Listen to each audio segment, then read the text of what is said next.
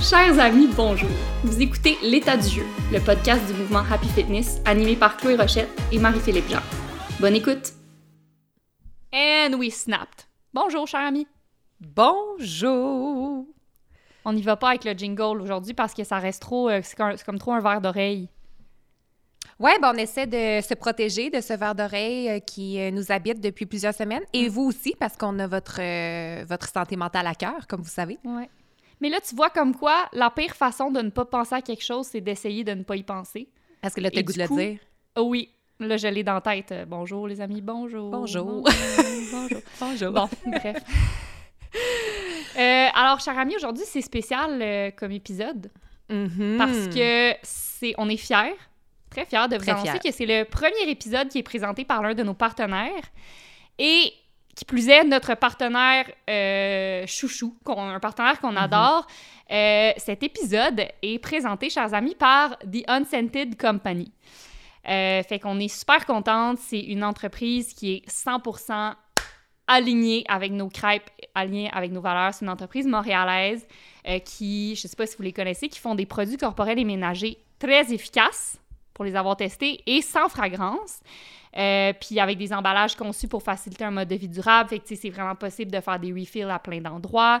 Euh, c'est une entreprise qui est B Corp comme nous, donc qui, qui se plie à plusieurs euh, critères pour Mhm. répondre aux plus hauts standards euh, environnemental, social, communautaire, autant que, le- qu'à leur profit.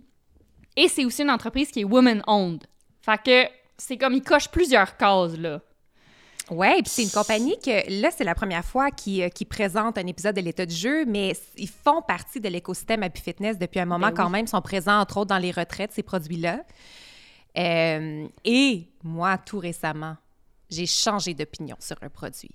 Je ne Oui. croyais pas en les shampoings en barre. Je croyais pas à ça, j'étais comme arrêtée. Arrêtez, c'est impossible de trouver un shampoing en barre de qualité. Et là, j'ai commencé. En fait, j'ai- emmené en voyage le shampoing en barre des Onset Co et le revitalisant parce que, tu sais, les shampoings, comment ça coule tout le temps dans nos valises, puis nos trousses, puis Ouais. nos affaires. Alors, en barre, merveilleux, ça coule pas. Et je l'adore. Il mousse, il nettoie. Mais ça Le- mousse, Ah! ça mousse, ça mousse. Ça Moi aussi, je suis comme mousse. toi, je, détestais les shampoings en barre. Puis j'étais comme, je comprends, tu sais, que c'est bon pour l'environnement, mais mes cheveux, ça les lave pas, là. Exact. Mais oui, effectivement, le leur, euh, c'est comme assez incroyable. Puis là, en plus, ils ont comme, en tout cas, ils, ils ont fait des petites étuis euh, un- comme imperméables un peu, là, genre des dry bags, mais en miniature pour, pour, pour pouvoir transporter ton, ta petite barre, en tout cas. Ben, le fun. En ben, tout cas, ben le ben fun. Ah ouais. Non, mais pour vrai, tu sais, on les adore. Puis en fait, c'est qu'aussi, on a rencontré les humains derrière. Puis c'est juste une Mhm. entreprise trop nice, comme j'ai pas d'autres mots. Euh, tu sais, c'est- c'est une petite entreprise. Les, ben, les personnes avec qui on travaille, les personnes avec qui on collabore, ça serait littéralement nos amis, là. Ouais. Fait que... Fait, puis moi, personnellement, il y a plusieurs entreprises qui me donnent pas envie d'être en affaires ou qui me font comme un peu grincer des dents de faire partie de cet écosystème d'entrepreneuriat. Tu sais, des fois, je suis comme, ah, genre... Puis eux, c'est une des rares entreprises qui me donne, qui m'inspire puis qui me, qui me donne envie de continuer d'être Mm. euh, en entrepreneuriat. Une entrepreneur. Que- Puis d'ailleurs, on va en savoir plus là-dessus Mhm. au prochain épisode parce qu'aujourd'hui, ben, on touche déjà un sujet euh, entrepreneurial aujourd'hui, mais plus en profondeur, je dirais, au prochain épisode où tu vas t'entretenir avec la fondatrice de The Unsettled Co. Oui, Madame Annie Rouleau, qui est une femme très inspirante. Puis c'est vraiment intéressant parce qu'aujourd'hui, en fait, on... le thème de l'épisode, je le dévoile, ça y est, on est rendu là, c'est euh, se lancer. Puis c'est- Mhm. c'est très vague dit comme ça, mais le- on s'est beaucoup fait demander euh, dans les suggestions euh, de parler un peu de comment se lancer dans un projet, comment entreprendre, euh, que ce soit un projet communautaire, de se lancer en affaires, de ou, tu sais, toute autre situation, se lancer dans une situation amoureuse, dans les études, dans un nouveau sport, se lancer dans la course à pied. Fait qu'on a comme englobé ça dans un épisode qui, dont la thématique est se lancer. Puis bien sûr, on va beaucoup parler d'entrepreneuriat. Puis euh, c'est le fun d'avoir des exemples concrets, des, Ouais, des vraies histoires, qui histoires. sont rattachées Mhm. à ça. Exact. Donc on va vous en raconter aujourd'hui, notamment les nôtres, mais la semaine ben, le prochain épisode, ça va être l'histoire d'Annie Rouleau qui a fondé son entreprise en 2016. C'est vraiment une belle histoire, puis c'est pas une histoire qui est juste euh, une histoire de conte de filles, là, fait que ça, c'est inspirant aussi en soi de voir qu'il y a eu des obstacles puis qui ont été surmontés, puis où est-ce qu'ils sont rendus aujourd'hui. Euh, puis, ah, ça, ben, c'est vraiment intéressant parce qu'on faisait, pour se préparer à cet épisode-là, on faisait des études sur l'entrepreneuriat au, féminin, puis euh, mm-hmm. parlait entre autres de de, de tactique. En fait, c'est le, département de l'économie du Québec, au gouvernement, qui était comme quelles sont les tactiques qui ont été euh, démontrées qui aideraient à propulser les femmes en affaires? Puis il y a un des éléments qui était, oui, on a besoin d'histoires de réussite, mais on a besoin d'histoires d'échecs aussi. En fait, on a besoin d'histoires vraies pas juste de success stories. Donc, je trouve ça intéressant que je sais que vous allez naviguer les, les bons coups, les moins bons coups, euh, puis l'expérience dans son entièreté. Puis ça, ça fait partie des, des choses qui aident vraiment euh, les femmes à gagner en confiance puis à se lancer. Oui. Puis c'est intéressant, c'est pour ça on s'est on s'est penché sur quelques statistiques sur l'entrepreneuriat au féminin juste parce que ben, on sait que notre auditoire est principalement composé de femmes. Et là, on parle de se lancer, se lancer en affaires, dans des projets et tout. Puis euh, c'est important de partager nos histoires, c'est important de, de s'entraider entre nous, de, de s'inspirer, de se donner des trucs concrets, de se donner des trucs moins concrets, mais plus euh, motivationnels. Parce que on a fait du progrès, je pense, en termes d'entrepreneuriat au féminin au Canada, mais il y a encore euh, beaucoup de travail à faire, notamment euh, dans le nombre de PME. Moi, je trouvais ça quand même effarant comme, chiffre. Euh, seulement 16,8% des PME, ça veut dire les petites et moyennes entreprises, puis pour pour répondre aux critères d'être géré par une femme, il faut que plus de 51% des actions soient détenues par des femmes. Et que seulement 16,8% d'entreprises sont menées par des femmes au Québec en 2000, ça c'était en 2020. Euh, puis pour vous donner Mais donc, est-ce que ça veut dire, comme tu parles de, de, 51% des actions, juste pour préciser, est-ce qu'on parle donc des, des compagnies seulement publiques ou toutes les compagnies? Euh, ben, je pense les compagnies euh, Ouais, ça doit être les compagnies publiques. Ben, les compagnies enregistrées, c'est dans le sens que moi, euh, je, moi, je qualifierais là-dedans. Je suis la seule propriétaire de Happy Fitness. Donc, mhm. je suis propriétaire à 100% puis je suis une femme. Puis, on pourrait être, mettons, trois, on pourrait être trois actionnaires oui. dans, dans l'entreprise. Puis, si c'était deux hommes, ben là, on, on qualifierait pas, sais. Deux hommes puis moi, mettons. Ouais, OK, je comprends. ouais, ouais, je pense que c'est plus ça. Mais bref, fait que il y a encore du travail à faire. Je pense qu'on on est encore en. Je veux pas dire. Ben, on est encore en minorité. Puis, pourtant, euh, les femmes ont quand même des. Je pense des avantages ou des, des, forces, si je peux dire, qui les placent euh, dans une position quand même souhaitable pour, être, pour diriger une entreprise. Tu sais, euh, je regardais les statistiques de, des entreprises dirigées par des femmes après la pandémie.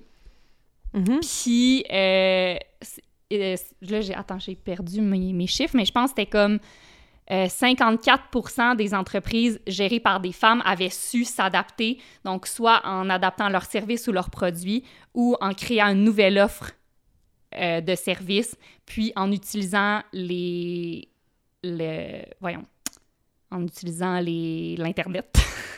en utilisant les technologies numériques. Les, femmes, ça, ça m'a surpris. Ça m'a surpris comme... Ça, je sais pas pourquoi ça m'a surpris. Ça doit être, euh, ça doit être un biais que j'ai. Mais, mm-hmm. mais ça m'a surpris de, de, de, réaliser que les femmes étaient davantage à l'aise à utiliser les technologies, les nouvelles innovations technologiques, les nouveaux outils à notre disposition pour, au service de leurs entreprises. Euh, il y a deux autres affaires que j'ai trouvées bien intéressantes qui démontrent que ce n'est pas parce que les femmes sont moins outillées que les hommes pour se lancer parce que, encore une fois, ça, ça vient du gouvernement du Québec, fait qu'on parle vraiment des données qui ont été euh, ramassées ici. Euh, il disait que les femmes d'affaires sont plus jeunes que les hommes d'affaires. Donc, les femmes se mm-hmm. lancent se lancent avec moins d'expérience et en plus, un plus grand nombre ont démarré des entreprises dans lesquelles elles n'avaient pas d'expérience, contrairement aux hommes qui vont attendre d'avoir acquis une, une, certaine expertise pour se lancer. Fait que déjà, on, posséderait ces attributs-là de cette confiance de se lancer et d'apprendre au fur et à mesure. D'ailleurs, si on va en parler de l'importance de se lancer sans, sans tout connaître, mais mm-hmm. les femmes, du moins les femmes québécoises, posséderaient ces, ces attributs-là. Puis je trouvais ça intéressant parce que sur le même site, il, il parlait de... Parce qu'on parle beaucoup de l'entrepreneuriat au féminin comme un sujet nouveau, comme si on venait d'arriver, nous autres, là, dans le monde des affaires, là, comme si ça faisait quelques années qu'on était là. Bonjour, Mais je trouvais ça intéressant on que... ici. Ah oui, c'est ça! On aimerait ça participer, on aimerait ça jouer. Comment ça marche? Mais al- alors que non, tu sais, disait, tu sais, on parle de, de- on, on peut retourner jusqu'à la Nouvelle-France et on voit l'apport des femmes dans le- le- l'entreprise agricole, l'entreprise commer- commerciale, les institutions hospitalières, scolaires, euh, tu sais, les femmes ont toujours été là. Cela dit, il a fallu attendre une certaine équité salariale puis un, un- un meilleur, euh, une meilleure distribution des droits. Et là, on a attendu, on a vu, un- on a vécu un shift là, au, au début des années 70. Fait que, ça fait seulement 50 ans, j'ai le goût de dire, là, où, où on, on voit plus d'égalité puis un meilleur essor de l'entrepreneuriat féminin, mais on est là depuis le début. Ne l'oublions pas que c'est pas une nouvelle affaire, les femmes en affaires. Non, exact. Puis, tu sais, que dire de leur capacité organisationnelle à gérer euh, plus d'un dossier à la fois? euh, quiconque, euh, quiconque qui est mère de famille sait le nombre de, de- de- de dossiers à coordonner, les, le nombre de personnes à gérer, en plus de tout l'aspect personnel, la- le travail. le- c'est beaucoup de, de, de choses à concilier. Puis, c'est un talent, je pense, que les femmes ont. Puis, tu sais, c'est ça. Il y a encore beaucoup de travail à faire parce que, euh, veut, veut pas, on a encore la majorité de la charge mentale qui est euh, attribuée Sur nos aux femmes épaules. Sur nos petites épaules. Et euh, veut, veut pas, les hommes, c'est pas courant encore pour les hommes de prendre leur congé parental, Mhm. ce qui contribue à l'inégalité. Donc, il va falloir quelques années encore avant que ce soit euh, qu'on parle d'équité. Mais on est quand même sur un chemin quelconque qui, qui progresse lentement, mais qui progresse néanmoins. Il y, a, il y a un petit sentier, on marche dessus. Oui, ouais, on le défriche tranquillement.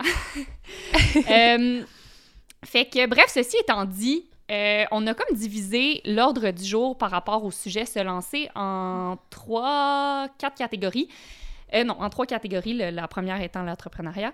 Euh, fait que la première, c'est vraiment de se poser la question faut-il se lancer? Fait de comment on, on détermine si oui ou non c'est le bon moment pour se lancer en affaires dans un projet, dans un sport, peu importe.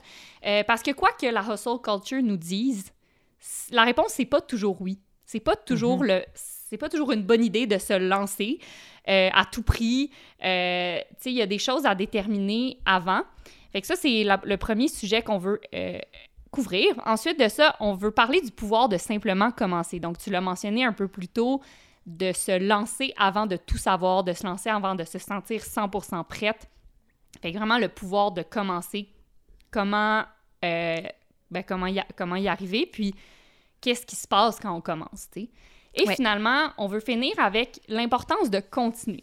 Parce que ça, euh, c'est autant, sinon plus important que de commencer, parce que c'est ce qui fait qu'on peut mener des, projets, des grandes euh, entreprises, puis pas, je veux pas dire entreprise comme un- un- une business, mais des, des- entreprendre des choses. Fait que peu importe ce que vous essayez de mener à bien, ben commencer c'est bien, mais c'est avec le temps, puis c'est avec la persévérance qu'on réussit à faire de grandes choses ou de belles choses, pas obligé d'être grandes.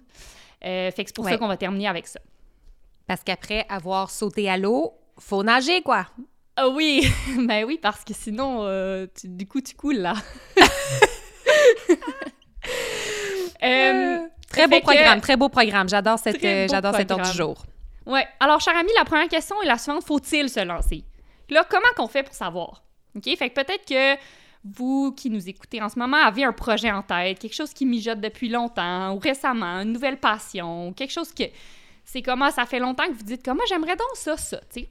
Ouais. Euh, fait que là, on veut essayer de déterminer est-ce que c'est vraiment ce que je veux? Est-ce que c'est ce dont j'ai besoin? Est-ce que c'est ce qui va m'aider à m'épanouir ou me rendre heureuse? Ou est-ce que c'est ce qui va m'aider à créer un quotidien qui me plaît? Euh, et est-ce que c'est le bon moment? Fait que la première chose que j'ai envie de dire à ces personnes qui nous écoutent et qui ont ce projet qui mijote, c'est de prendre le temps, mais réellement prendre le temps, de réfléchir au projet activement. Parce que j'ai beaucoup vu, moi, dans mon entourage, des gens qui ont des idées, mais qui, qui y pensent en surface, si je peux dire. Fait que c'est comme, c'est facile de se dire, oh, mais semble ça serait le fun, ça. Mais semble j'aimerais Ouais. ça. Ou j'aimerais ça, j'aime, tu sais, puis sans vraiment s'être penché sur ce que ça impliquerait concrètement, ce que, c'est quoi les besoins. Euh, puis finalement, des fois, quand on commence à creuser, on réalise que en fait, on n'aimerait pas vraiment ça, en fait. C'est comme deux exercices de visualisation différents parce qu'il y a l'imaginer, comme si on regardait un film du divan, là, tu sais, puis là, tu regardes me semble que j'aimerais ça, ce contexte-là. me semble que j'aimerais ça être dans ce beau film-là. Et il y a l'autre exercice de visualisation de vraiment se positionner dedans le film et de faire ça ressemblerait à quoi à tous les jours, cette réalité-là. Puis des fois, c'est on a le goût de se lancer parce que notre présent est trop inconfortable. Par ça, je veux dire qu'on a déterminé, les études ont déterminé que une des raisons principales de se lancer, c'est une insatisfaction mm-hmm. dans sa vie professionnelle. Puis ça, des fois, ça peut devenir tellement dérangeant, là, comme si ta, peau, là, ça pique, là, t'es comme ça pique, ça pique, ça pique, il faut que ça change, il faut que je fasse quelque chose. Alors, des fois, ça, ça, ça fait en sorte que c'est moins réfléchi et qu'on n'a pas calculé tous les risques ou on n'a pas fait l'exercice d'aller au bout de cette, euh, de cette vision-là, puis de vraiment déterminer si ce serait mieux que la situation qu'on a en ce moment. Fait que des fois, c'est, c'est dur, là, de pas écouter cette, l'insatisfaction, ça peut parler très, très, très fort, mais c'est ça, ça, ça demande un, mm-hmm. un, plus grand exercice euh, que ça. Puis, je, trouve intéressant aussi de réfléchir non pas juste à ce que ça nous apporterait nous, mais de savoir à quoi on contribuerait socialement. Je pense que dans les dernières années, on s'est rendu compte de notre interconnectivité plus que jamais. Donc, si je mets ça au monde, si je me lance, quel impact ça a? À quoi je contribuerais sur un, plan, un plan plus large? Je pense que c'est une question qu'on mm. se posait moins et que là, faut, faut, c'est important de se poser. Oui, tout à fait. Puis tu sais, ce que tu parles par rapport à l'inconfort, justement, de vraiment euh, réfléchir activement au projet puis de se plonger sur la faisabilité de la, chose, ça permet aussi peut-être de déterminer la façon de régler notre inconfort parce que peut-être qu'au bout de la réflexion, on se dit, hey, dans le fond, non. Ce que je veux, c'est pas me lancer en affaires ou me lancer dans ce projet-là. Ce que je veux, c'est aller chercher quelque chose d'autre au sein de mon emploi actuel. Puis l'inconfort, finalement, est pas dû au fait que je veux quitter cet emploi-là. Il est plutôt dû au fait que j'aime pas mon équipe ou que j'aime pas mon mm-hmm. horaire, peu importe, mais ça peut quand même aider à venir déterminer l'inconfort qui, qui, nous aurait poussé sinon à se lancer.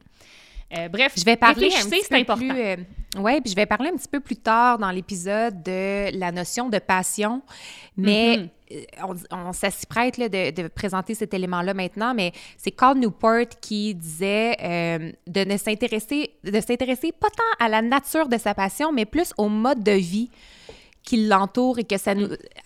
parce que c'est plus ça qu'on recherche, j'ai l'impression. Des fois, c'est pas tant de poursuivre sa passion et faire de sa passion un travail de tous les jours. Des fois, c'est plus, je voudrais plus de liberté, je voudrais plus de flexibilité, je voudrais un, meilleur sentiment de communauté. Et des fois, c'est pas nécessaire de se lancer dans un nouveau projet pour aller chercher le mode de vie dont on a besoin. Des fois, oui. Mais de se poser les vraies questions, c'est aussi de se dire, si je me lance, quel mode de vie ça va me donner? Est-ce que j'améliore ma qualité de vie? Sincèrement ou non, tu sais. Ouais. Puis tu sais, c'est tellement, je trouve, avec les réseaux sociaux surtout, c'est tellement louangé de trouver sa passion que, tu sais, t'as l'impression que c'est quasiment obligatoire, mais tu sais, tu peux être une personne passionnée sans nécessairement avoir une passion, puis peut-être que tu as des passions, mais qui sont pas faites pour être exploitées en termes de travail ou que toi, c'est pas ça que tu veux. Fait que oui, tu sais, comme tu dis, c'est... Il y aurait, en fait, seulement 4 il y a un sondage qui avait été fait exactement à ce sujet-là, puis le, le, le, titre que Carl Newport utilisait, c'est Following Your Passion is Overrated, mais ils ont demandé à des gens, c'est quoi votre passion? Puis 96% des passions nommées ne pouvaient pas être tournées dans une carrière durable. C'était plus des hobbies, mais c'était comme tu peux pas en, ben, en fait c'était pas pas réaliste d'en faire une, une carrière à, très long terme avec 4 c'est pas beaucoup, mais on entend tellement le message de, de, transformer notre passion en carrière que on sent qu'on a le faux mot si on le fait pas. Ouais, exact. Puis euh, c'est ça. Puis, tu sais, c'est pas obligé. Là, on, on parle de se lancer peut-être en affaires, mais c'est pas obligé d'être se lancer dans une carrière à temps plein. Peut-être que vous allez contribuer d'une autre façon. Peut-être que vous allez vous lancer dans un projet qui existe déjà. Peut-être que vous allez envoyer votre candidature à une entreprise qui vous plaît depuis longtemps puis que vous n'avez jamais osé. Peut-être que vous allez vous lancer dans un service communautaire. Peu importe, c'est vraiment plus large. Euh, mais dans tous les cas, je vous invite à réfléchir activement.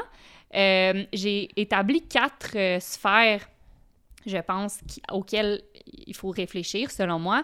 Euh, la première chose, c'est est-ce que c'est d'évaluer la, la, profondeur. excusez-moi, j'ai lu un mot que je voulais j'ai lu un mot puis je l'ai dit, mais je voulais pas le dire. D'évaluer l'implication requise de notre part, mais aussi celle de notre entourage. Puis ça, c'est vraiment Hmm. important, surtout si vous avez des familles, surtout si vous êtes en couple. Euh, mais tu sais, quand on se lance dans un projet, souvent, on va s'y lancer corps et âme. Souvent, au début, ça va prendre beaucoup, beaucoup de notre temps, beaucoup de notre énergie, beaucoup de notre charge mentale. Puis si les gens qui nous entourent ne sont pas on board, ben c'est clair que ça va créer des frictions. C'est clair que nous, à un moment donné, on va se sentir seul. Euh, ça prend l'implication de l'entourage, qu'on le veuille ou pas. Un exemple concret pour parler de ça, moi, c'est quand j'ai décidé d'accepter le contrat d'écrire le livre. En fait, Mhm. euh, j'étais en train d'écrire un courriel. Fait qu'on est au mois de décembre, j'accouche au mois de février. Euh, je me dis, mais non, ça n'a pas de bon sens, là, je peux pas... T'as accouché au mois d'avril, mais oui. C'est quoi j'ai dit? Ouais, je suis dit février. Mais il est né en, il est né en avril, Jules. bravo, il est né en avril. Tu suis la game, bravo! Bref, on est en décembre, je suis due pour donner naissance en avril. Je me dis, ça n'a pas de bon sens, je peux pas écrire, je peux pas élever un enfant dans sa première année et maintenir ma business et écrire un livre.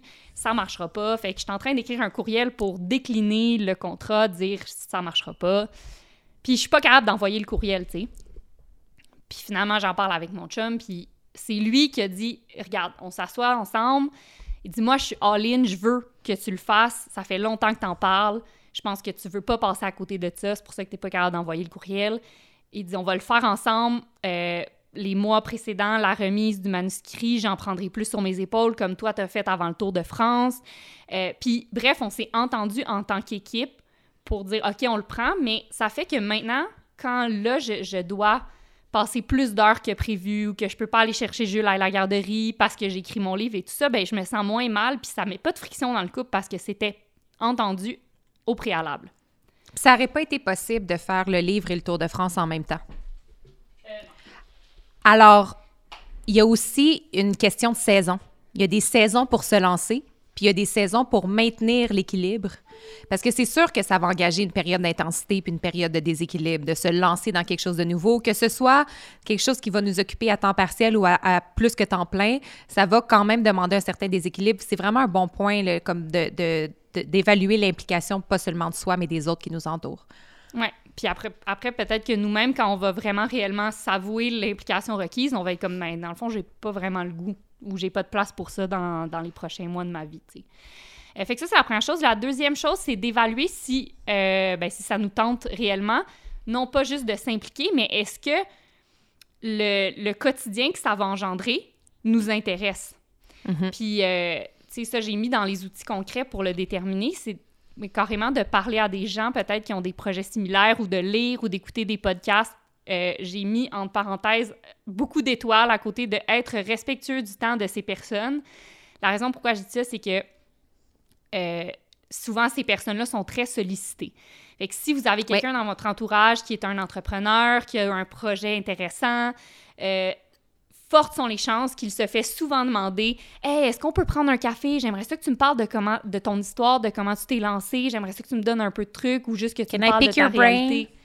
Exactement. Puis ça, c'est peut-être que du côté où est-ce que vous demandez à la personne, vous voyez ça comme un compliment, vous voyez ça comme euh, gentil, puis euh, justement comme si ça le met sur un piédestal, puis que ça va flatter son ego ou peu importe. Mais souvent, c'est très demandant pour la personne parce que c'est difficile de dire non.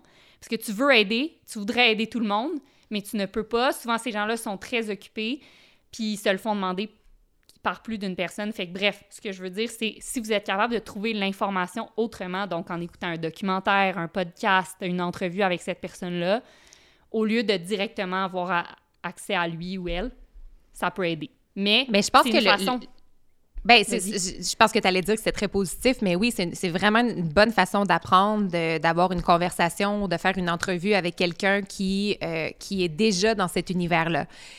Si la personne a la gentillesse d'accepter, ayez la rigueur de vous préparer. Vraiment. N'arrivez pas avec la Vraiment. question. Fait que comment t'as fait? C'est- Non. Non. Ça, c'est trop large et ça, ça implique aussi toutes sortes de, de, de défis personnels qui ne s'appliqueront pas à ton histoire. Donc, faites l'effort de vous asseoir et de poser des questions et de, réfléchir à des questions à poser qui sont très, très, très précises. De vous en tenir peut-être à trois questions. Préparez-vous comme si vous Mm. alliez faire une, une entrevue, ce que c'est, tu sais, ce que c'est. Oui. Mais c'est ça, je pense que la, la, la prépa, en tout cas, on est des gens qui se préparent, vous le savez, là. Oui, mais par respect pour les gens aussi, tu sais, par respect pour le temps des gens, puis non, 100 Puis ça m'amène au prochain point, tu sais, le, prochain point, c'est qu'il y avait euh, évalué l'implication requise pour nous, notre entourage. Deux, euh, euh, essayer d'évaluer si ça nous tente réellement le quotidien que ça implique. Trois, évaluer la faisabilité. Donc, autant logistique, Comment, comment ça fonctionne? Comment je vais faire? Faut-tu que je loue un local? Euh, financière, est-ce que j'ai besoin d'un prêt? Est-ce que j'ai assez d'argent pour survivre si l'argent rentre pas? Que législative, est-ce que est-ce qu'il y a des lois en place qui permettent ou qui, euh, qui nous interdisent de faire ce genre de projet-là, puis tout ça? Puis par rapport à la présentation, préparation qu'on parlait, si jamais vous, vous allez vous entraîner avec quelqu'un, bon, je sais pas, vous voulez vous ouvrir euh, une boutique, puis là, ben, vous voulez aller voir une personne que vous connaissez qui s'est ouvert une boutique, euh, faites vos recherches. Posez-lui pas des questions que vous pourriez trouver la réponse sur Google. Oui. Tu sais, par rapport aux, lois qui entourent l'ouverture d'une boutique, c'est pas à elle de vous informer ou de vous éduquer là-dessus. Vous Mhm. devriez avoir déjà fait vos recherches. Puis là, si vous avez de plus amples questions par rapport au- à vos trouvailles sur Internet, quelle belle ressource, ben là, vous pouvez aller demander, c'est, OK, ben comment t'as comment t'as vécu ça, telle loi, euh, est-ce que, tu sais, mais 100 faites vos recherches. Il existe aussi toutes sortes de programmes et de, de, de ressources sur le plan gouvernemental ou autre. Pour qui leur mission, c'est de répondre aux questions des entrepreneurs qui, qui, se lancent. Bien sûr, il y a les, euh, les incubateurs, mais tu sais, au- au-delà de ça, là, en premières étapes, là, il y a toutes sortes de ressources que eux sont là pour répondre aux questions. Puis l'individu qui est au cœur de son projet puis qui est sûrement bien occupé, c'est pas nécessairement sa responsabilité, même si je sais que ça nous fait plaisir de, de contribuer de cette façon-là puis de redonner quand on a l'expérience. Mais c'est ça, faut juste Oui. choisir le moment puis être bien, bien prêt. Exactement, 100 Euh, Puis, c'est ça, c'est le fun de faire ça, ces recherches-là, par rapport à, à la logistique au quotidien, à, l'implication financière législative, peu importe, parce que souvent, tu, comme on appelle, tu tombes dans des vortex, puis là, tu vas tomber sur un, projet dans un autre pays qui ont fait quelque chose de similaire, puis tu vas être comme « Oh my God, wow, c'est tellement une bonne idée, ça! Euh, Tu sais, vous allez... Ça, ouvre à, plein de, trouvailles qui sont vraiment intéressantes si euh, vous êtes, euh, vraiment ben pas, je veux pas dire passionné, puisqu'on a dit qu'on veut pas louanger la passion, mais si vous êtes très intéressé par votre sujet. Curieux. Curieux et intéressé, voilà. Bref, et finalement, euh, c'est vraiment de se demander et de faire le travail pour déterminer est-ce que est-ce qu'il y a un besoin réel pour ce que j'ai envie de créer ou ce que j'ai envie de lancer comme projet. Euh, bon, d'une part, il y a des statistiques. Là, ça, ça date de 2019, mais on peut ça, ça doit ressembler là, euh, en, en 2022 aussi. Les... On est rendu en Cinq- 2023, mais tout va bien au niveau de ton calendrier. Hey, ça va pas bien, excusez-moi aujourd'hui. Mais les cinq raisons pour lesquelles euh, les startups, les, les entreprises ne, ben, échouent, c'est... euh, ben, la première, en fait, à 42 c'est parce qu'il n'y a pas de besoin dans le marché pour cette entreprise-là. Après ça, il y a euh, pas assez d'argent, pas les bonnes personnes, trop de compétition, puis euh, un- un- des problèmes au niveau des coûts. Mais la première raison, à 42 c'est parce qu'il n'y a pas de besoin sur le marché. Fait, fait qu'il Ça, vraiment... j'aimerais que ce message soit entendu par toutes les célébrités qui lancent des gammes de soins de la peau. on est correct! On est correct! On a assez de sérum, ces tablettes! Ça va. On est, on est plus que correct, on est paralysé par la panoplie de choix qui s'offrent à nous. Euh, ouais, mais bref, ça c'est vraiment important. Fait il faut, faut, oui, faire une étude de marché, mais aussi se poser les questions par rapport à ce que tu disais, Marc-Philippe, tantôt. Est-ce que, euh, est-ce que je contribue à quelque chose de plus grand que moi? Est-ce que c'est un besoin réel? Est-ce que les bénéfices pour la communauté, la société, l'environnement sont plus grands que les coûts? Parce qu'à un moment donné, là, on commence à manquer de place, puis la planète, elle commence à manquer de ressources aussi. Fait que c'est Puis vraiment. des fois, vraiment la important. réponse, ça peut être. Parce que des fois, tu peux dire, ben, je comprends que ce milieu-là est saturé, mais ça m'intéresse réellement. Puis je pense vraiment que je pourrais contribuer quelque chose. Mais peut-être que la réponse, c'est pas de se lancer, mais de, de se joindre à une, une, entreprise ou un projet qui existe déjà, puis de, de, de, contribuer à leur mission qui va rejoindre tes intérêts personnels. Ouais. Pas obligé d'être CEO, toute la gang, là. Non, exactement. Puis c'est même pas pour tout le monde d'être CEO. Puis peut-être que dans votre réflexion active, vous allez déterminer que c'est pas pour vous de c'est pas pour vous de vous lancer en affaires parce que ça vous intéresse pas la pression que ça, que ça implique ou euh, la charge qui, qui, qui, est en continu 24/7 euh, peu importe peut-être que vous allez juste déterminer que vous êtes plutôt le bras droit de quelqu'un ou mm-hmm. autre euh, alors voilà fait que ça c'est les quatre éléments auxquels réfléchir activement Comment faire ça? Ben là, on a déjà parlé de faire des recherches, là, fait que Internet, ça, c'est un bon, un bon outil concret. Parler à des gens. Euh, puis après, il y a plein d'outils qui existent pour diriger les réflexions. Puis moi, ça, je trouve ça bien parce que c'est facile de dire oui, oui, je vais y réfléchir activement, mais tu sais, là, tu t'assois devant un mur, puis t'es comme, j'y pense, j'y pense, j'y pense, mais tu. Tu poses pas les bonnes questions, tu faire du, du, mind mapping, il y a toutes sortes d'outils qu'on peut utiliser, mais c'est ça. Ouais. Ben, c'est ça, du mind mapping, c'en est un, mais de vraiment trouver quelque chose, peu importe l'outil, mais qui va diriger euh, nos réflexions en nous obligeant, en guillemets, à répondre à des questions. Fait que, tu sais, moi, j'aime bien, euh, au lieu de, de, de, se lancer à écrire un plan d'affaires complet, complet, il y a un outil qui existe qui s'appelle un business canvas. Fait que c'est vraiment un canvas avec des grands carrés. Puis là, tu écris comme en point de forme, là, en, des, dans des catégories. Fait que tu remplis, bon, c'est quoi, ça serait quoi mes activités clés? Euh, ça serait quoi les partenaires clés? Ça serait quoi notre proposition de valeur? Plus c'est très important ici, la proposition de valeur, ça veut dire comment est-ce que ce que je produirais ou dans le, service que j'offrirais se différencierait de ce qui existe déjà. Fait que, tu sais, mm-hmm. peut-être que vous avez, vous voulez mettre au monde quelque, chose qui existe déjà. C'est difficile de réinventer la roue maintenant, de nos jours.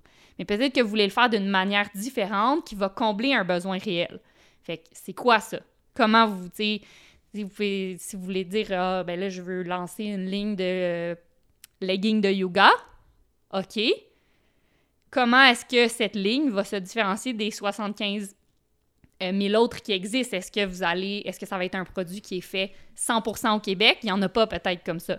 OK, ben ça va être ça, ça va être comme ça que vous différenciez. Fait que oui, il y en a plein de leggings de yoga, mais peut-être que vous allez les faire de façon plus responsable. C'est un exemple comme ça. C'est ça. Des fois, on pense que l'innovation, c'est juste dans le produit, mais dans la manière de, de, créer un produit, il y, a, place à innover aussi.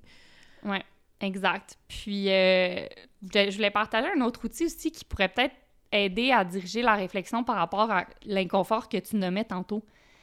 Mais euh, ça, c'est un outil que j'avais bâti moi-même, que j'avais envoyé à toute l'équipe, mais juste pour essayer de de réfléchir à sa place dans une entreprise ou sa place dans un, dans un poste quelconque.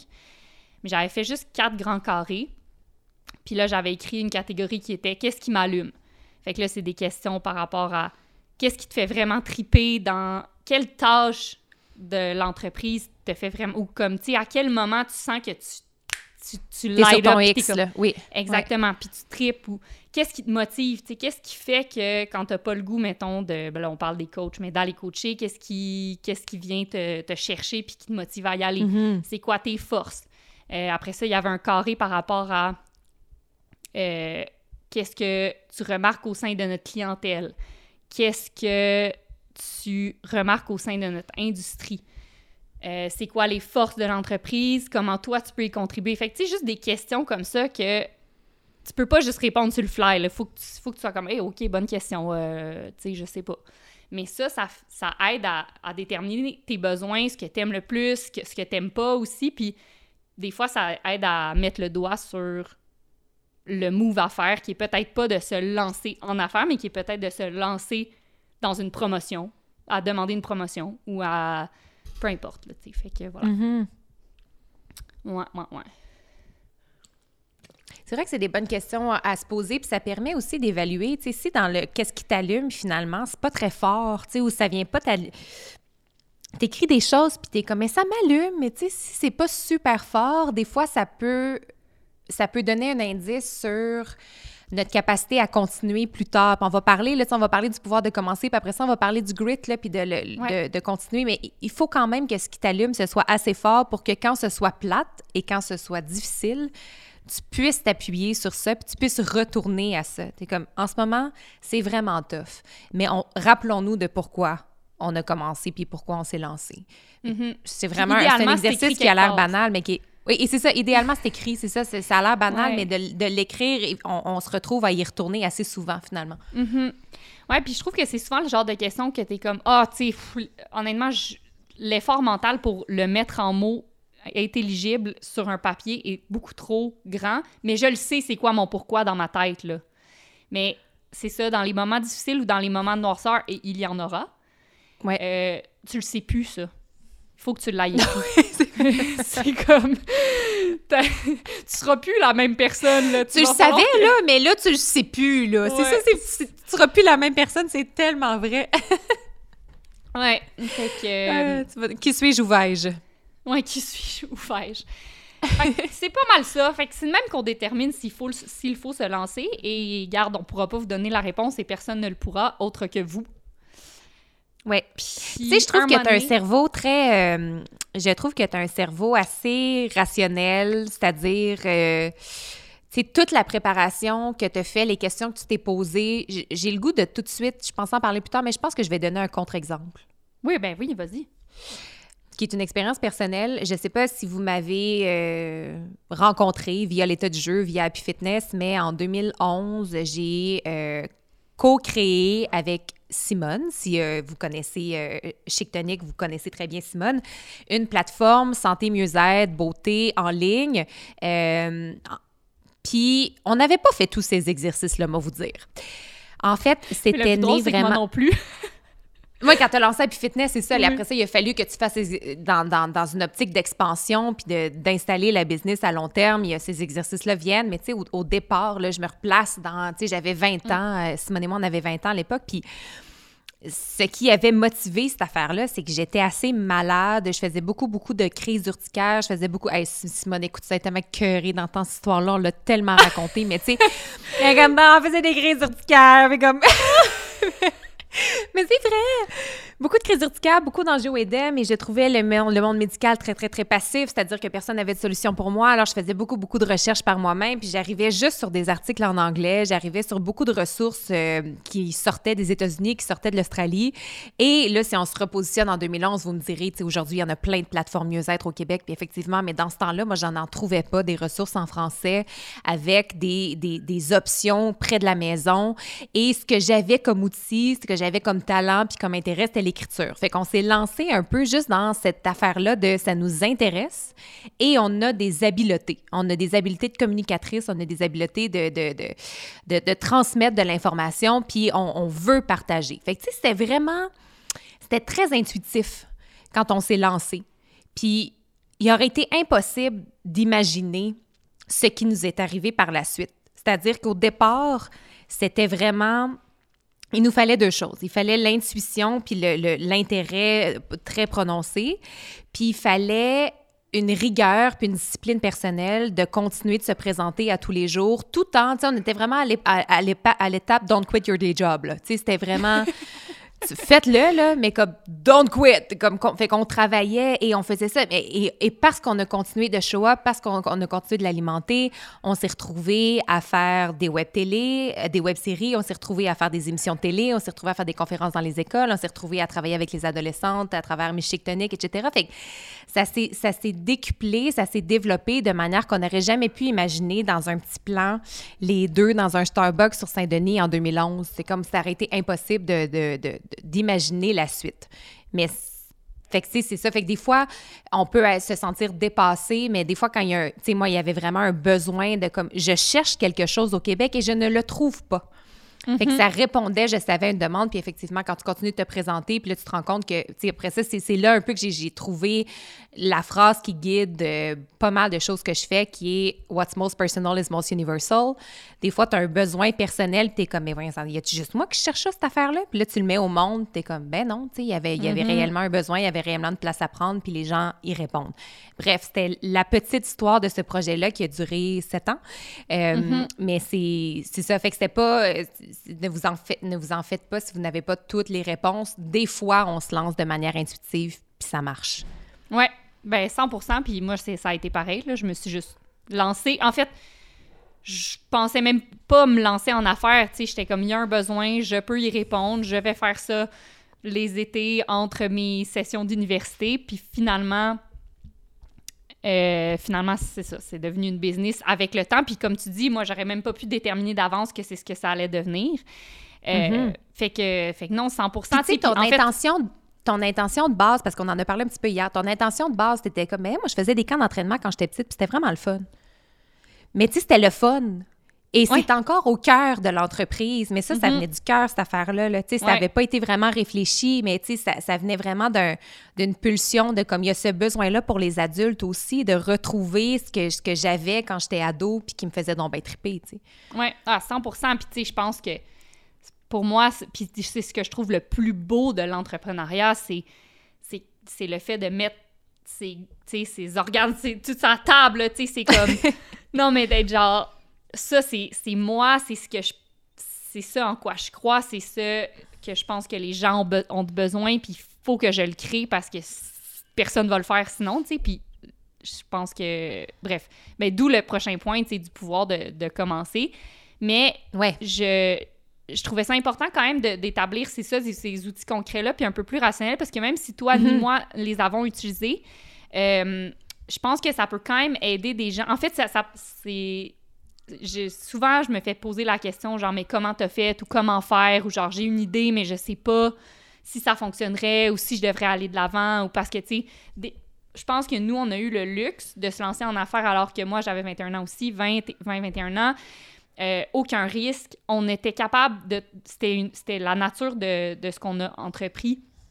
Euh, nous permettait de garder un autre emploi ou de garder les Ouais. études. Fait que c'est beaucoup moins risqué, c'est beaucoup moins compromettant. Tu sais, moi, j'avais un, un loyer à 550$ piastres à payer, puis d'attitude, là. Fait que Mhm. ça, c'est un luxe, je pense, qu'on a eu. Fait que des fois, euh, je pense qu'il faut, faut comme... Puis on le réfléchirait autrement à 33 qu'à 20 ans. Ex- vraiment. Ben, je pense que oui aussi. C'est ça. Fait que c'est pour ça, tu sais, euh, dépendamment de la situation, euh, ça peut aider de, de réfléchir. D'avoir peu ces outils-là. Ouais, exactement. Mais 100% de toute façon, à un moment donné, il va falloir commencer parce que c'est impossible de tout savoir avant de sauter. Mhm. Puis moi, une de mes expressions préférées dans la vie, c'est quand t'es dans l'eau, tu nages. Alors, des fois, il faut sauter. Ben là, je Surtout dans mais pas- Surtout dans l'eau bénite. Oui, Surtout dans l'eau bénite surtout quand, quand- tu te ouais. débats. Ouais, et que Avec une des coups épée d'épée. en plus à traîner. C'est mais après, je me dis, dans le fond, cette expression-là, par rapport, tu sais, quand t'es dans l'eau, tu nages, mais tu sais, ceux qui n'ont pas eu le privilège d'apprendre à nager, ils- c'est c'est pas aussi simple que ça. Bon, encore une expression qu'il faut changer. Encore Bref. un beau privilège à, nommer. Mais je comprends ce que tu veux dire. Tout ce que, tout ce que ça veut dire, c'est que si tu es dans l'eau puis tu nages pas, tu vas couler. Pour que ça fonctionne, il faut mettre, continuer de mettre un pied devant l'autre. Puis j'y pense à chaque fois que je suis dans une situation difficile. Je repense à quand tu es allé dans les montagnes avec Camille, puis que c'était vraiment, vraiment, vraiment tough. Puis qu'à un moment donné, tu t'es juste dit, ça va être un pied devant l'autre. Tu n'étais pas capable Mhm. d'imaginer la montagne qu'il y avait devant toi, mais c'était juste un pied devant l'autre. Puis ça revient à quand tu es dans l'eau, tu nages. C'est comme, à un moment donné, une fois que tu t'es lancé, il va falloir mettre un pied devant l'autre pour que ce soit durable. Ouais, puis en même temps, c'est comme ça que tu, parfois, défriches le chemin que tu ne voyais pas. Ouais. t'es- Des fois, tu es comme, sérieusement, je sais pas par où commencer, je sais pas. Puis à un moment donné, c'est comme, regarde, je vais juste commencer. Puis là, en commençant, en, en posant une action, puis après une autre, puis après une autre, puis là, tu es comme, ah, OK, il y a quelque chose, là, je commence, il y a quelque chose qui commence à se défricher. Puis euh, ça me fait penser à une de mes quotes préférées, de un de mes préférés, Seth Godin. Euh, Beginning is underrated, c'est le, le titre de son blog. C'est trois phrases. Il dit merely begin, fait que simplement débuter.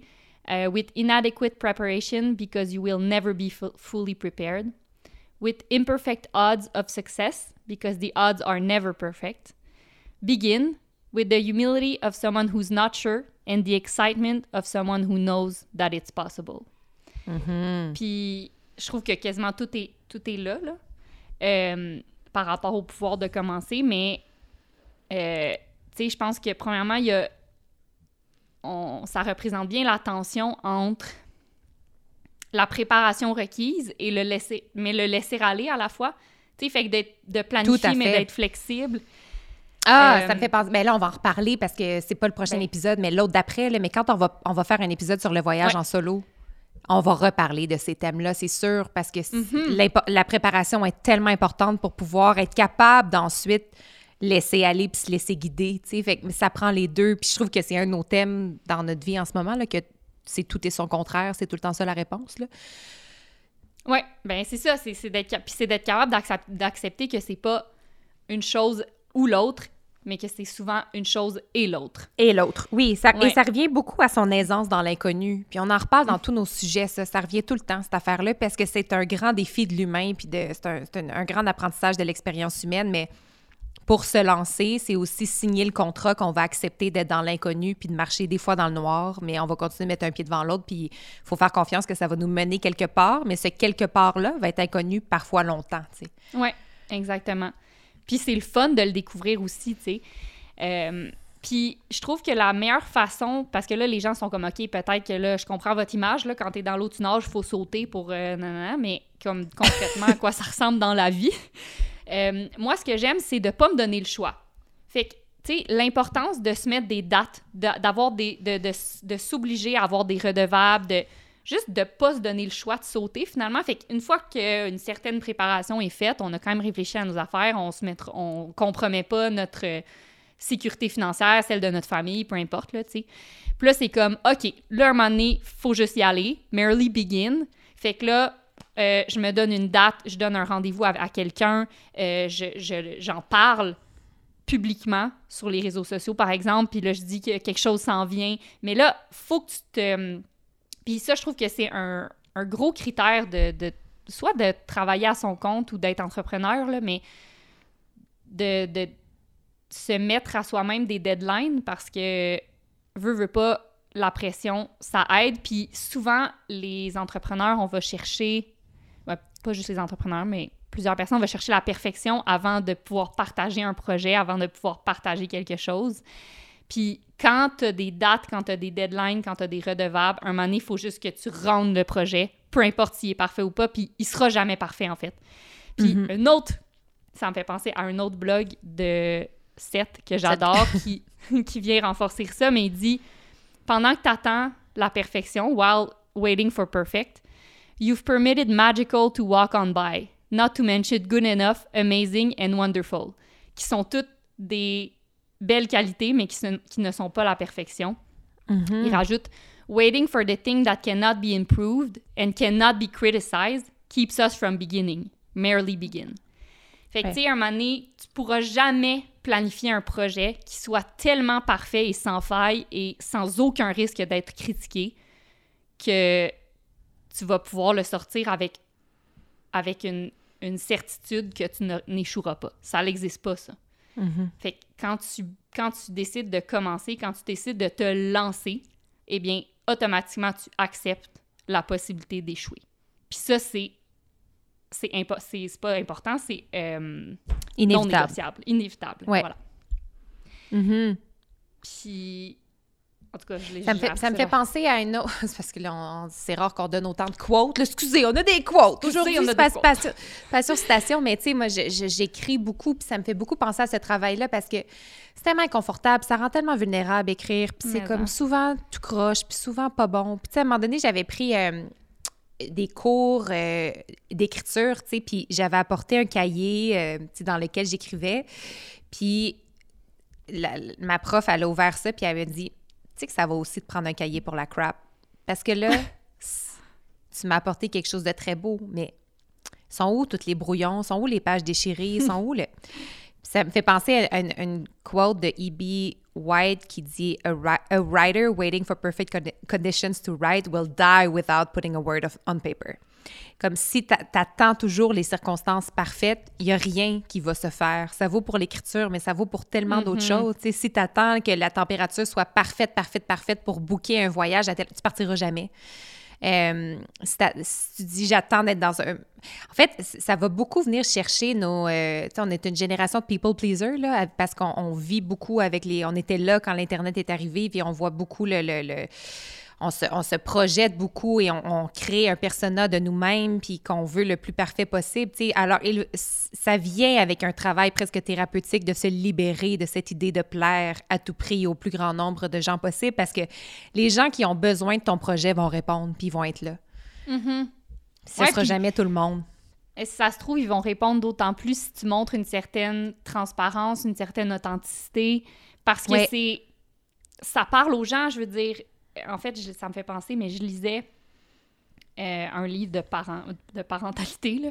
Puis, un des critères qui, dis- qui disait par rapport aux parents qu'il est important euh, de se montrer humain devant les enfants.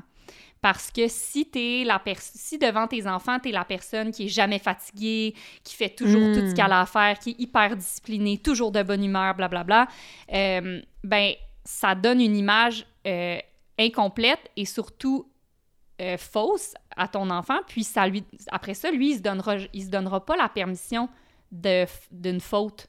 Il se donnera pas la permission d'être fatigué, d'avoir des mauvaises journées, de, de l'échapper une fois de temps en temps. Puis je l'ai, je, l'ai, je l'ai noté parce que je veux en parler au coach.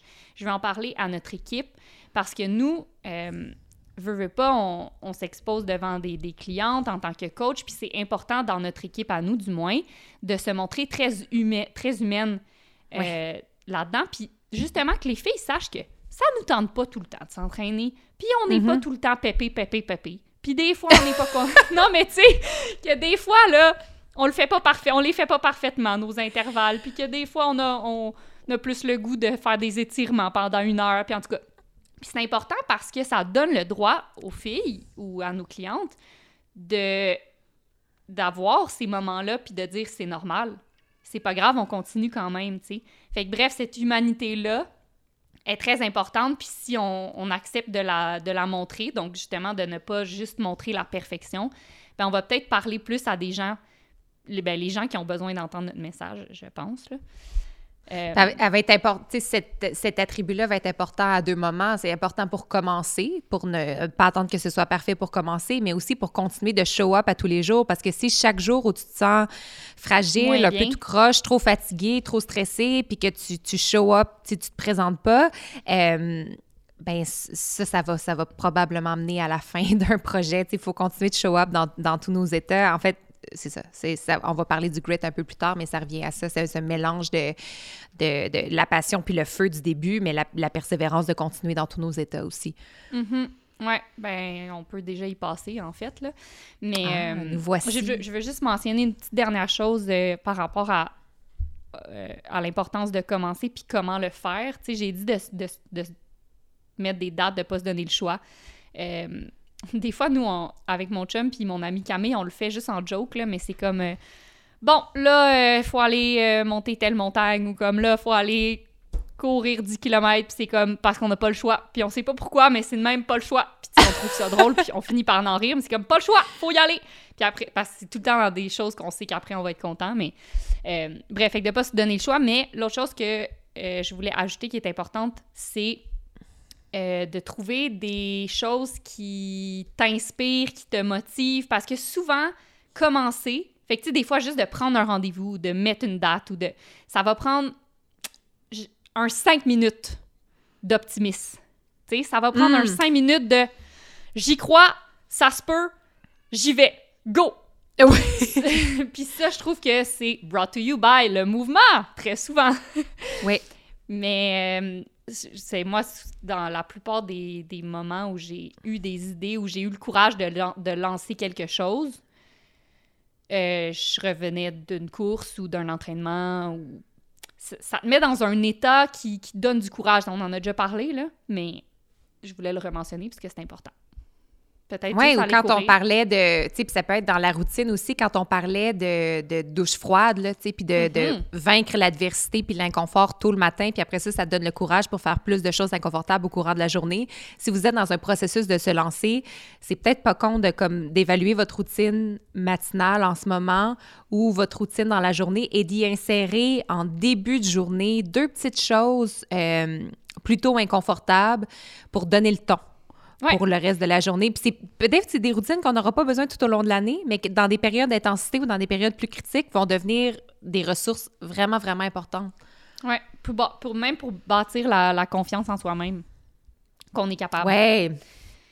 Donc, euh, ben, en fait, on, on va en parler aussi un peu dans la prochaine section euh, d'une hiérarchie de- de- de- d'objectifs. Puis des petits objectifs comme ça, souvent, ça peut s'insérer dans un plus grand objectif, un- une plus grande vision. Euh, mais on, on y reviendra. Mais bref, fait il faut se lancer, OK? À un moment donné, il y a, there's no way around it. Il faut juste commencer, puis c'est là qu'on va apprendre le plus. Puis vous parlerez à n'importe quel entrepreneur. Puis j'ai bien hâte d'entendre euh, Mme Annie Rouleau là-dessus, mais je veux dire, les choses que tu apprends sur le tas, ça s'invente pas, là, tu sais. Ah, puis, on, on écoutait le début de la cinquième saison de Drive to Survive, Passion Formule Oui. 1, et il, y a un euh, des athlètes qui rappelait ça, il était comme, on est 20 sa planète, là. Il y a personne qui va nous prendre par la main. On peut pas aller prendre un café avec quelqu'un qui va nous expliquer c'est comment. On est 20 et on est tous en compétition un contre l'autre. C'est chacun pour soi. Que le meilleur gagne. Fait qu'il y a personne qui peut nous, nous, épauler. Alors, t'apprends derrière le volant. Tu sais, t'apprends en le faisant. Puis ça peut être terrorisant. Mais. Il faut faire confiance aussi que la version de nous qui se lance n'est pas la même version qui va continuer plus tard. Puis ça aussi, c'est une autre affaire dont on va reparler dans le voyage solo, mais la, Ouais. meilleure- la, la Marie-Philippe qui arrive à destination, puis la Marie-Philippe 48 heures après, ce n'est absolument pas la même personne. Mm-hmm. Mais quand j'arrive au début, je suis comme finalement, je serais pas capable. Il y a sûrement un vol direct pour Montréal à partir d'ici. C'est sûr. Là, je regarde, je regarde, je regarde, je magasine. Ah oui, là, si je passais par Madrid, là, je pourrais retourner à la maison, je serais à la maison demain matin à telle heure. Tu sais, là, je regarde, puis après ça, trois jours, trois jours après, je magasine des maisons à la destination où je suis, puis je suis comme, je pense que je rentre pas finalement.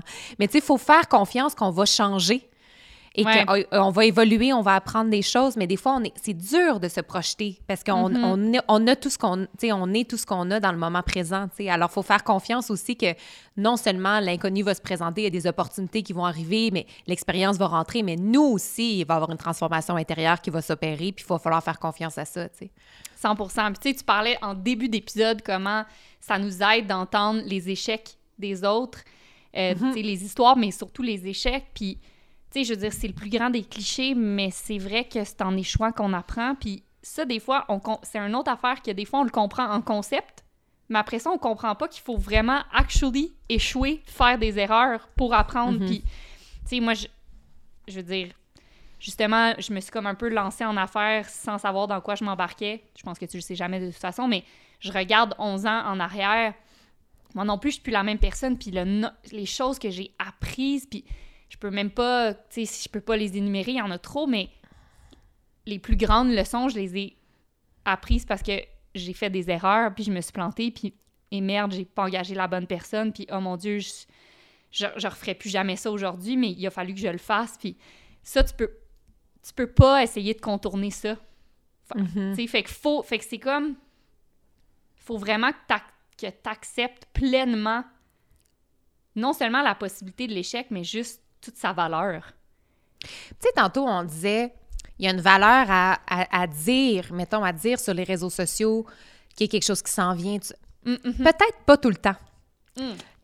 Des fois, on a peur de l'échec parce qu'on a peur de l'échec, l'échec public. Mais Ouais. ramenons-nous à notre propre expérience humaine. On est arrivé ici seul, on va repartir seul. Entre les deux, il y a toutes sortes de leçons, puis d'apprentissage, puis d'affaires.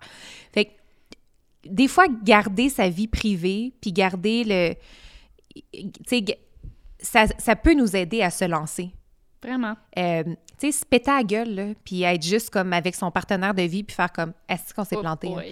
boy. Hop là, comment qu'on se relève de ça, puis ça a une valeur aussi, tu sais, pas besoin tout le 100%. temps de dire, voyez tout le monde, oyez, oyez, apprenez de mes erreurs, regardez, Non, euh, dédramatisons ça et je continuerai, et de, de- comme, pas besoin, soyons plus privés aussi des fois sur nos affaires. Ouais, 100 Euh, puis attends, t'as dit quelque chose qui m'a fait. Puis il y a deux, puis il y a deux, il y a deux- en fait, c'est parce qu'il y a deux angles à ça. Là. Il y a comme il y a une valeur aussi à raconter l'échec pour pour euh, encourager les Humaniser, autres, ben à, c'est ça, ben. à humaniser, mais aussi il y a une valeur à garder privé pour trouver le courage de se lancer puis apprendre sans que ce Mm-hmm. soit tout le temps pour le regard et les apprentissages des autres. Ramenons-nous des fois, Mm. parce que je suis sûre que vous comprenez qu'il y a les deux. C'est Mais tout le temps ça, ben- tout est son contraire dans le fond. Oui, mais c'est ça, mais ça revient à c'est pas un ou, c'est pas un ou l'autre, un c'est un et, et, ouais. l'autre. Ça va falloir rentrez-vous ça dans le coco la gang là.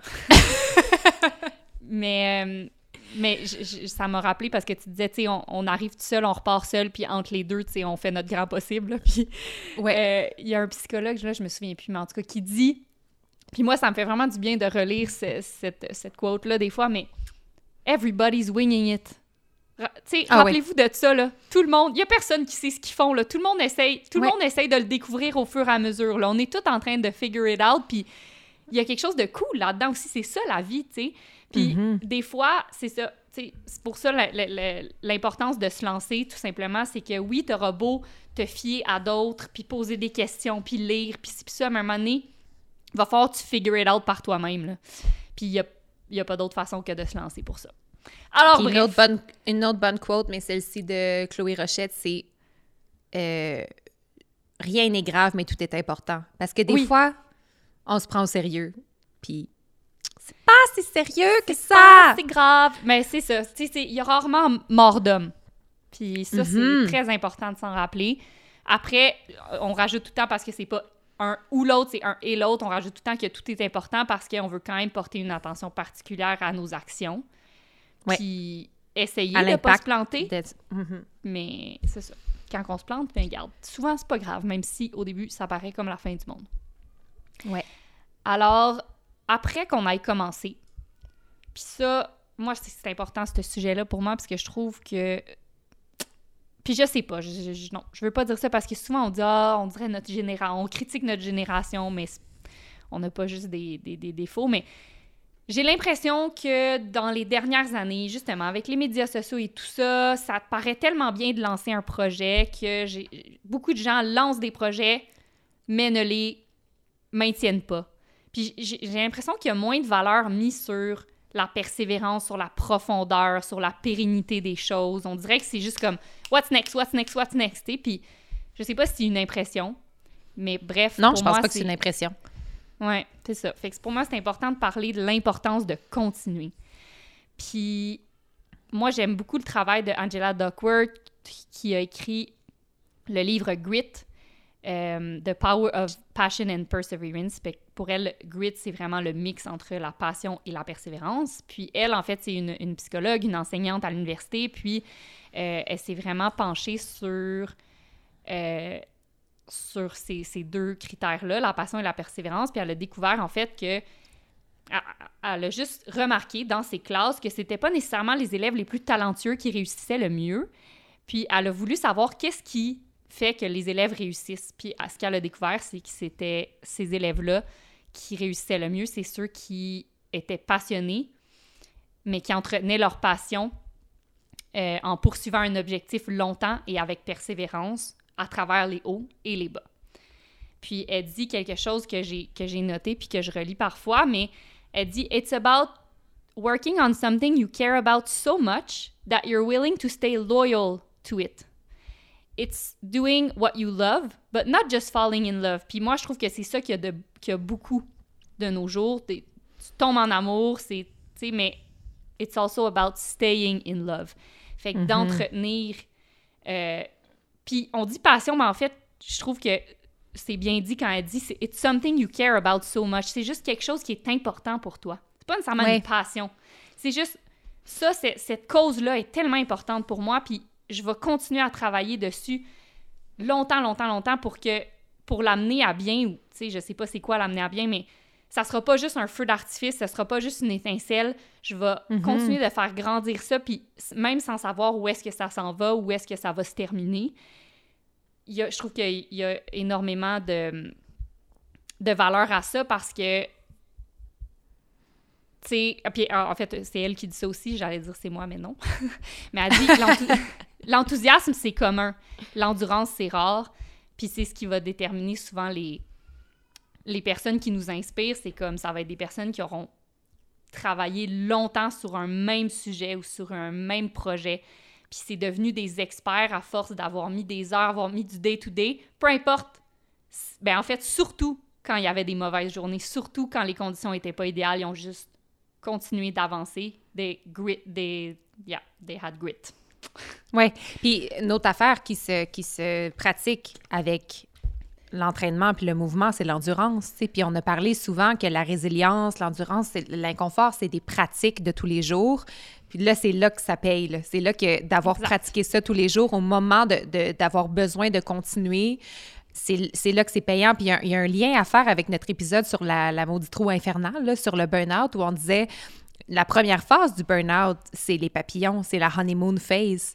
là, on, a l'impression qu'on est, que c'est excitant, puis que ça va rester ça va rester comme ça. Puis on a vraiment trouvé notre affaire parce que tout notre enthousiasme témoigne de, cette, de, ce, de cet optimisme qu'on a, puis de, qu'on on fait la bonne chose. Mais il y, a une, certitude et c'est que ça va fader. ça va, ça va s'éteindre avec le temps. Il faut falloir trouver un remplacement à ça qui soit plus durable. C'est vrai dans une relation, c'est vrai dans un nouveau projet.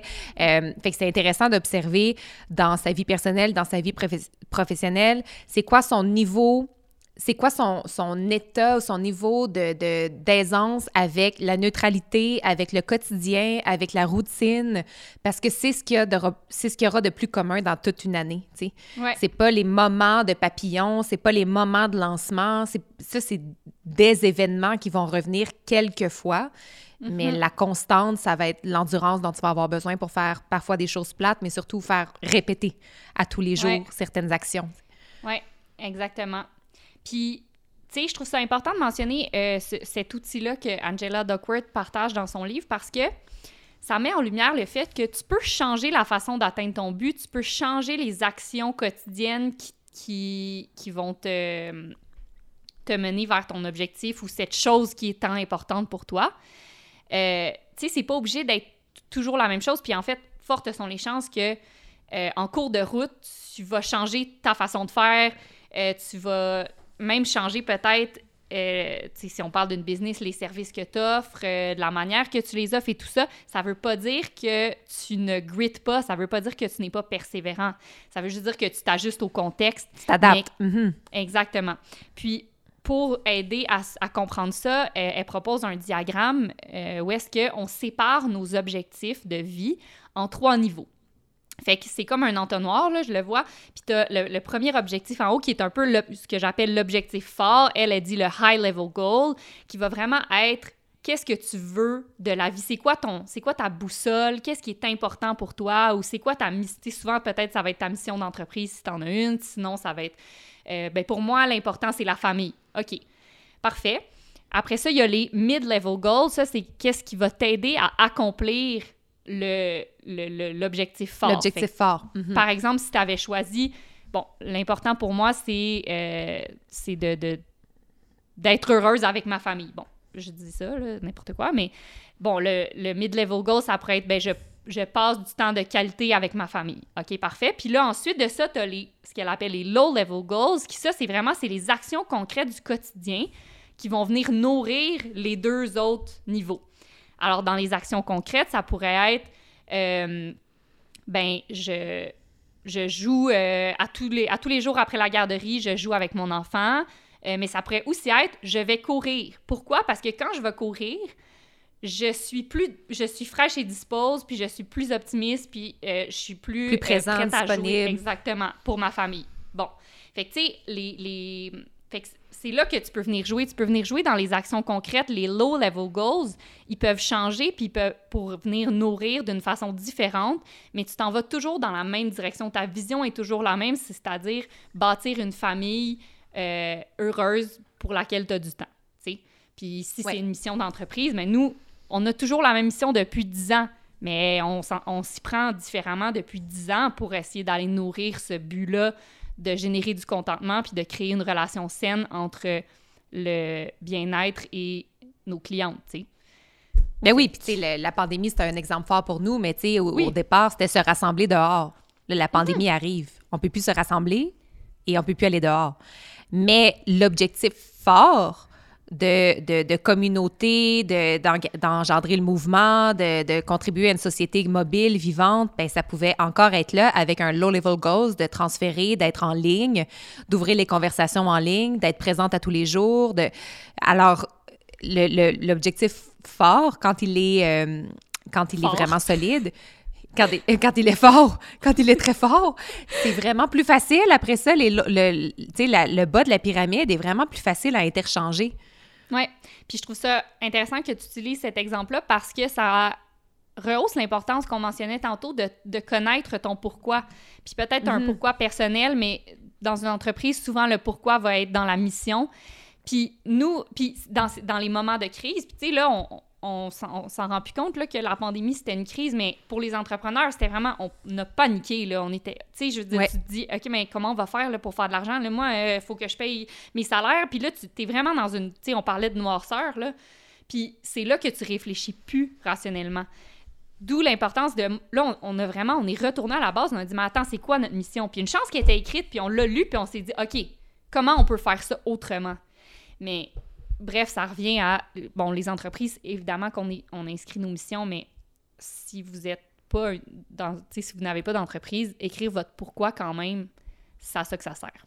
Ah oui, puis on s'y accroche, euh, étant quelqu'un qui a vécu plusieurs périodes de noirceur et qui est encore là-dedans, là, on s'y accroche dans la vie de tous les jours aussi. C'est quand même important d'avoir, d'avoir ce fort-là, même si c'est pas dans un contexte professionnel pour notre vie, ça va, ça va être utile quand même. 100 Euh, Fait que bref, on est dans.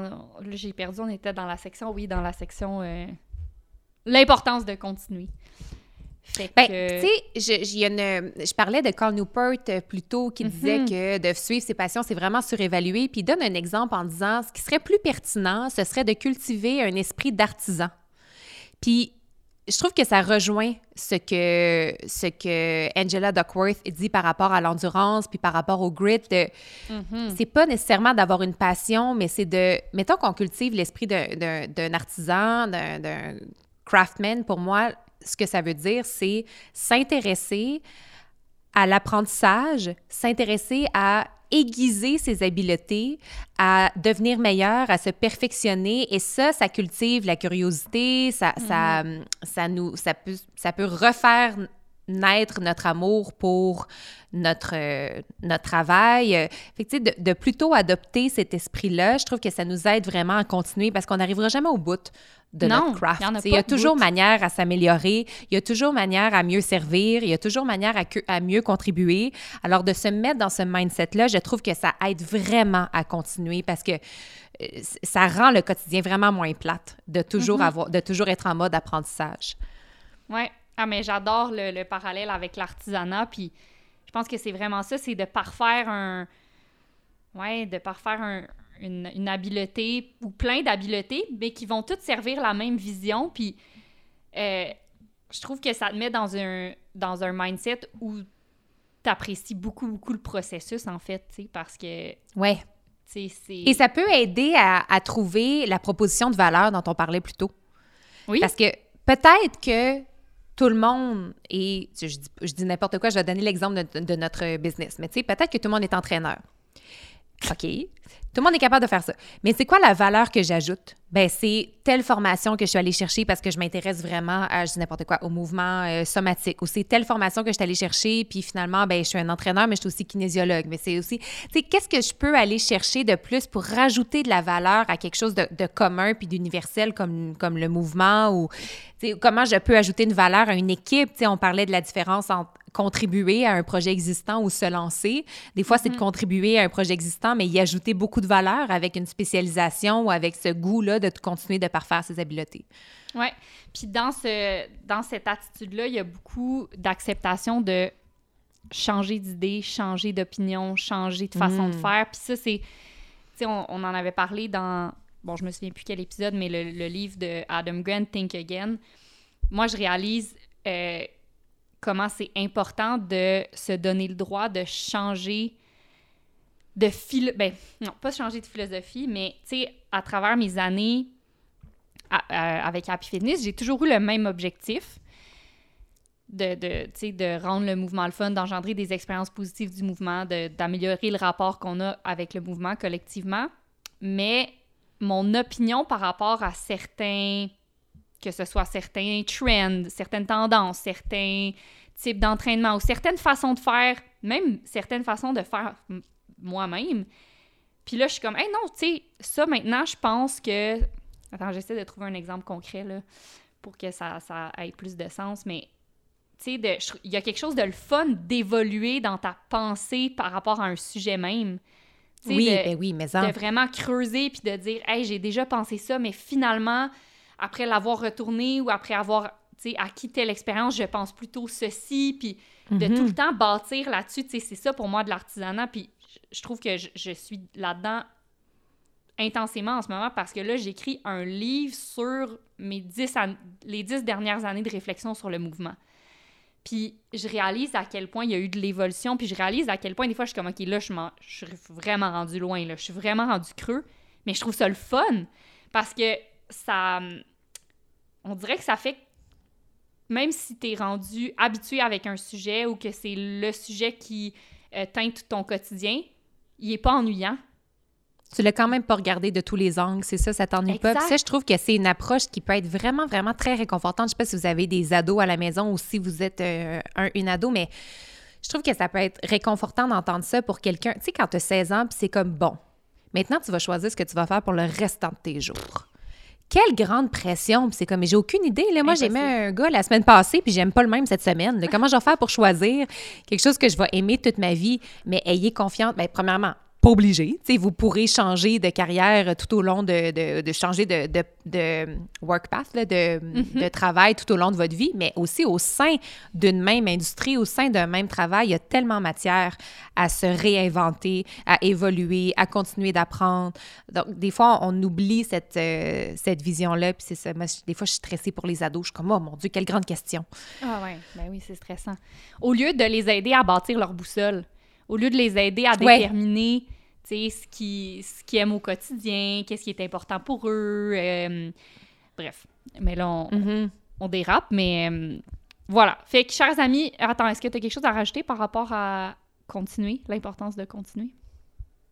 Ben, tu sais, j'ai vraiment, encore une fois, je ramène le travail de Carl Newport, mais tu sais, il parlait aussi de la joie. Tu sais, on parle beaucoup de, du, du facteur joie dans tout ce qu'on fait, puis il disait de faire attention que c'est pas nécessairement le même type de joie qu'on va ressortir de quelque chose qui est un hobby qu'on essaie de transformer en travail. Une fois que c'est un travail, on n'en retire pas nécessairement la même joie, puis là, ça vient teinter cette chose qu'on aimait tant. Et là, on, on- ça, ça, ça brouille ou ça complexifie la relation avec quelque chose qui nous apportait beaucoup de joie. C'est pas tout le temps nécessaire de le transformer en un travail. Des fois, ça peut être, ça peut être un hobby qui nous, qui nous, c'est ça, qui nous euh, juste a juste la job de nous apporter de la joie. Puis c'est une super C'est bien job. correct, exactement. C'est ça. Ouais, d'où la première question, tu sais, que je voulais apporter. faut-il se lancer? Des fois, non.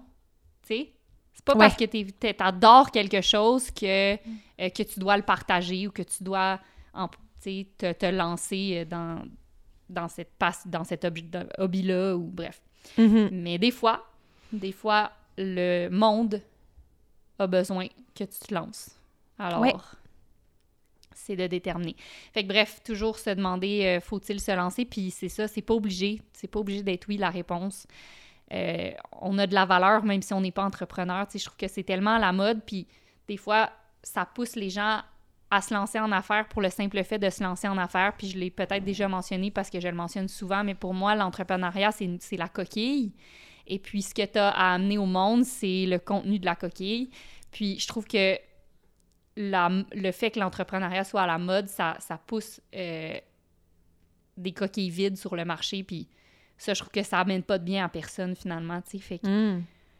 je, je trouve ça important de, de se lancer en affaires parce qu'on a quelque chose à apporter, qu'on a quelque chose à partager, pas juste pour le simple fait de. Ouais. Puis Donc- ça peut aider des fois de faire des, une liste de verbes d'action. Puis, Tu sais, inspirer, c'est pas un verbe d'action. Ouais. Mais, tu sais, de, de je sais pas, aider à quelque chose, faire découvrir telle chose ou comme, tu sais, je sais pas, je, je- on dirait que j'ai juste des exemples poches, mais tu sais, de- d'avoir des, des, des, des, des verbes d'action, c'est comme, OK, ce que je suis en train de créer, ça va vraiment apporter tel changement ou ça va vraiment faire avancer tel domaine de telle manière. Ou Ouais. c'est, euh, je trouve que quand on fait l'exercice d'écrire, comme on le faisait plus tôt, dans, euh, comme tu le proposais plus tôt dans l'exercice avec les grands carreaux, de, de s'intéresser aux verbes qu'on utilise, puis de, Ouais. de voir si on va vraiment contribuer à quelque chose ou pas. Ou à quelque chose d'un peu flou, puis euh, qui tient un peu trop du rêve, ben si oui, ben ça demande un peu plus de précision. Puis c'est très. Ça, c'est une très bonne euh, suggestion. Puis ça aide à même déterminer ce qu'on veut faire. Parce que des fois, on le sait même pas nous-mêmes. Puis là, si on est obligé de mettre des verbes, puis de. OK, tu veux, tu veux contribuer. Contribuer à quoi? Comment? Tu veux engendrer? Engendrer quoi? Comment tu vas le faire? Tu sais, fait que ça, Ouais. ça, ouais. Ouais. ça aide à nous aligner, à nous donner un- une direction. Mhm. Fait que, fait que voilà, chers amis, pour, pour ce qui est de se lancer, j'espère que ça vous aura donné soit peut-être le courage, soit l'envie, soit les outils pour vous lancer. Puis je pense que ce qui aidera le plus, ce sera d'entendre une... Ben là, on, a- on vous a partagé nos histoires, mais un- une autre histoire concrète au prochain épisode avec euh, la fondatrice de nos partenaires pour cet Oui! épisode-ci, The Unscented Company. Allez voir leur site, allez voir leur Instagram. Euh, comment vous allez... Essayez le shampoing en barre. Exact. Je suis sûre que vous allez euh, tomber en amour avec eux autant que nous. Alors, euh, merci d'avoir été là. Hey, j'avais- Ah. J'avais le goût. de- Ben non, mais c'est parce que j'avais le goût de faire une petite chronique euh, vie quotidienne là, pour expliquer ce qu'on vit. On n'en a oui, pas oui. parlé. Trop, trop Puis, euh, bon, ben oui. nos je pense que nos chers, nos chers auditeurs en connaissent assez sur nous pour euh, s'intéresser à une anecdote de vie. Euh, alors, on vous l'a pas pas de bon dit. Puis on, on ne filme pas les épisodes, alors vous pouvez pas voir où je suis, mais j'ai enregistré cet épisode-ci en direct de ce que j'ai appelé The Chloeverse. alors, euh, ce qui s'est passé, c'est que je suis rentrée de voyage euh, le 22 février. Là, on est rendu le 2 mars au moment où on enregistre cet épisode-là. Euh, et le 23 février, Dan et moi, on a été victimes d'un sinistre et on a été évacués de notre maison. Alors, on s'est retrouvés sans abri. Alors, on s'est retrouvés à l'hôtel pendant quelques, pendant quelques jours et tout ça. Mais là, on a su que ça allait durer. On a dit ça, on, dit, là, on a comme appris que ça allait durer plusieurs semaines. En fait, c'est une durée indéterminée. Et, comme dirait Dan, Chloé came in clutch. J'ai clutché euh, celle-là. elle a clutché celle-là et rapidement, rapidement, tu nous as très, très, très, très, très généreusement offert et tes parents nous ont très, très, très généreusement offert leur maison euh, pour qu'on puisse venir se déposer, que Dan puisse faire sa semaine de travail et qu'on puisse se faire un plan pour la suite en étant plus confortable, en ayant accès à une cuisine et tout ça, en, en- en pouvant s'installer. Mais là, c'est drôle parce que cette semaine, je faisais... Ben là, on enregistre le podcast, puis je suis dans ta maison, fait que c'est bizarre. Puis après ça, cette semaine, je faisais un entraînement que tu as donné euh, à la session virtuelle en direct de ton gym dans ta maison. Et chaque jour, on dépose nos petits verres d'eau sur des sous-verres qui sont qui sont qui ont été faits avec ton doux visage. Tes parents ont fait faire des sous-verres avec vos photos du secondaire à ta Hey, sœur et toi. bon Fait que sens, là, ça. je suis on ne pourrait plus dans être dans The Chloeverse et je me sens comme j'écoutais Taylor Swift tantôt puis ça m'a fait penser tu sais quand Taylor Swift elle sort un nouvel album puis là elle invite des fans chez eux puis là, les Oui. fans, ils comme, il y a quelques super fans qui peuvent comme écouter l'album puis sont chez eux. Mais ça de même. Mais ça comme une super fan.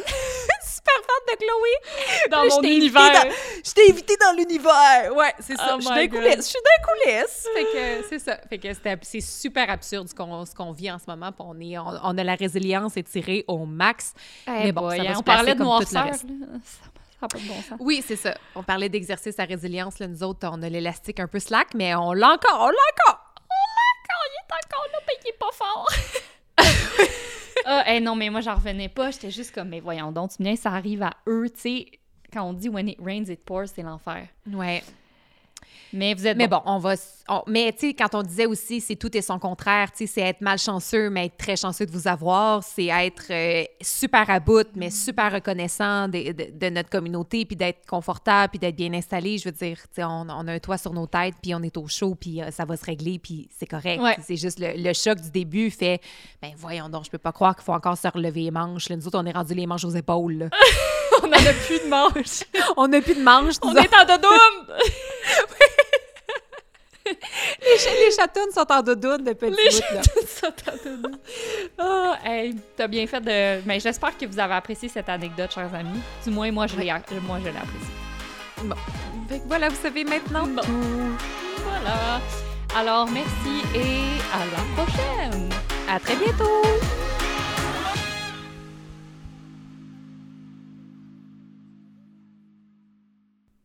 Ben, ça c'est fait!